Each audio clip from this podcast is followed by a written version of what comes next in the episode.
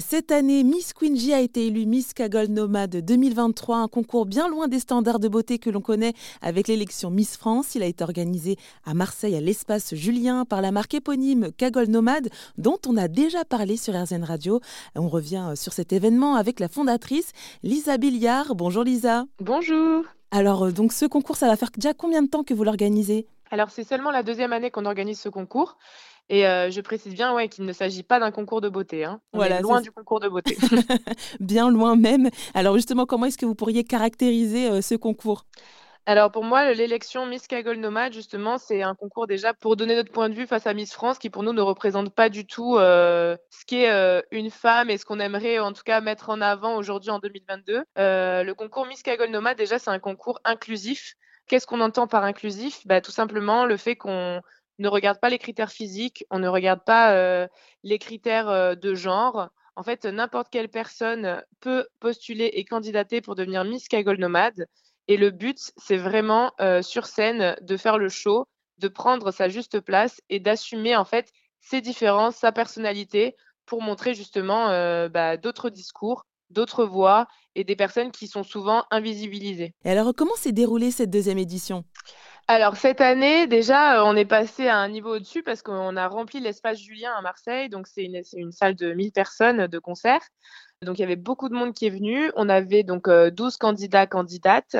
Donc la première épreuve, c'était une épreuve de lip sync, donc c'est-à-dire du playback euh, sur une chanson de leur choix, suivie d'une question de répartie pour tester la personnalité des candidats et candidates.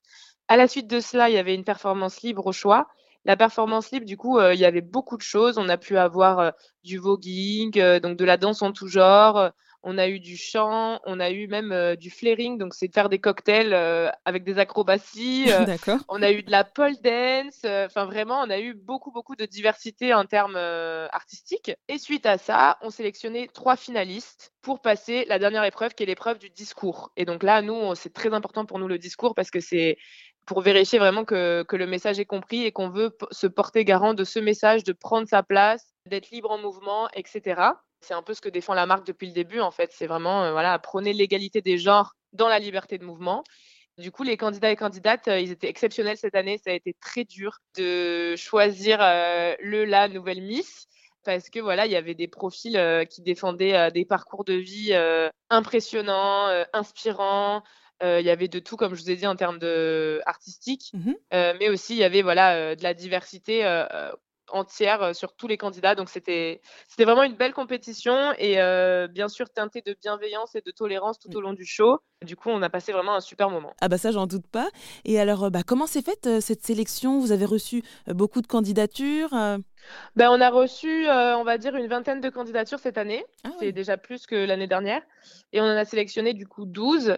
Mais les personnes qu'on n'a pas sélectionnées, en fait, c'est souvent parce que bah, elles étaient mineures, enfin c'était pour des mmh. raisons, mais, mais de base on n'est pas du tout, euh, on n'est pas forcément contre, euh, enfin on, ne présélectionne pas beaucoup, justement parce qu'on pense que toute personne qui postule à ce genre de concours, bah, vraiment a des choses à dire et a envie de prendre sa place et de nous montrer euh, des choses. Donc du coup voilà, on est, on a, on a choisi 12 candidats au total à la fin. Et alors pourquoi est-ce que Queen J a été élue? Qu'est-ce qu'est-ce qui a fait la différence? Bah, Queen en fait, elle a touché le jury. Déjà, faut savoir que donc il y a cinq jurys sur scène et il y a aussi le public. Donc, euh, et en fait, elle a, elle, a réalisé un stand-up qui parle euh, donc euh, de son handicap et de sa vie. Elle a, réussi vraiment au cours de sa performance et tout au long du show à nous montrer qu'elle respectait les cinq valeurs du concours, donc qui sont la détermination, l'authenticité, l'autodérision, parce qu'elle a beaucoup ri d'elle-même, et ça c'est très important pour nous aussi de, le mettre en avant, elle a eu aussi beaucoup de bienveillance envers les autres candidats et de la tolérance. Et en fait, nous, ce qu'on s'est dit, c'est qu'en fait, elle, regroupait vraiment toutes ces valeurs qu'on veut visibiliser, qu'on veut mettre euh, en lumière. Et elle nous a touchés, elle nous a fait rire. C'est une très bonne oratrice. Et voilà, donc pour tout ça, et aussi parce que bah, elle a réussi à monter sur scène et à parler de tout ça, alors que c'est pas du tout son métier de base.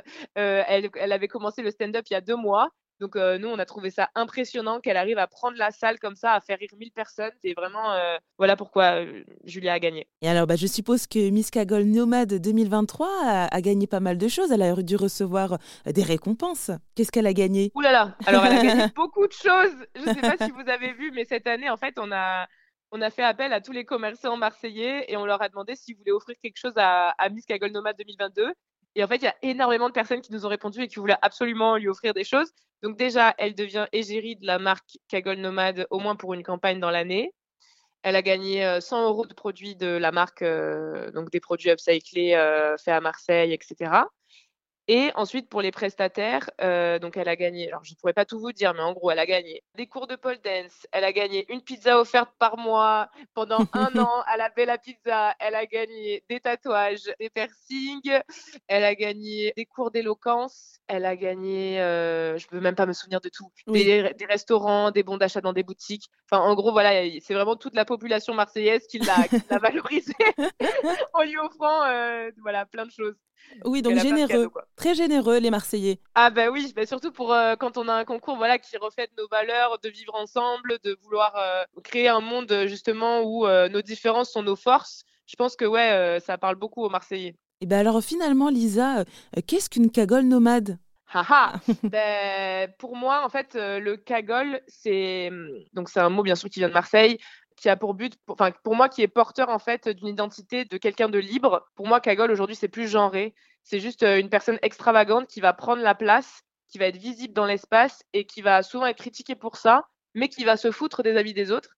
Et le nomade, c'est vraiment cette idée d'être libre en mouvement, donc euh, de prendre sa place, mais aussi de, venir de Marseille ou de venir d'ailleurs, mais en tout cas de, de se déplacer et d'avoir voilà euh, cette idée de voilà je suis visible dans la rue, je suis visible sur scène, euh, je suis en mouvement. En gros, c'est ça. On sent vraiment qu'il y a vraiment beaucoup de bienveillance, il y a beaucoup d'acceptation de, soi. Et, en vrai, ça fait vraiment du bien hein, d'avoir ce genre de, discours-là, parce que c'est pas toujours simple. Hein. Oui, bah, c'est ça. En fait, euh, moi, je pense que c'est un exutoire, ce concours, pour beaucoup de personnes, où justement, c'est un moment dans l'année où on ne va pas juger les autres, mais on va juste les, euh, les applaudir, en fait, euh, qu'ils chantent juste, qu'ils chantent faux, qu'ils savent danser ou pas, en fait, on s'en fout. L'idée, c'est vraiment déjà d'applaudir et de valoriser les personnes qui, ben voilà, qui se mettent en avant et que c'est difficile et qui, qui s'assument euh, malgré leurs différences, que ce soit euh, un handicap, que ce soit une discrimination, euh, tout autre, ben voilà, nous on veut les valoriser et les mettre en avant. Bon alors avant de terminer, Elisa Billiard, qu'est-ce que vous pourriez dire pour encourager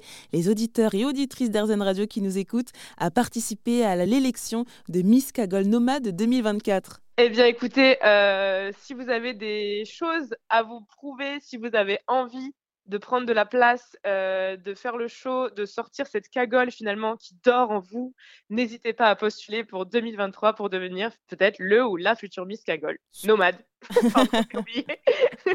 Eh bien, parfait, le message est passé.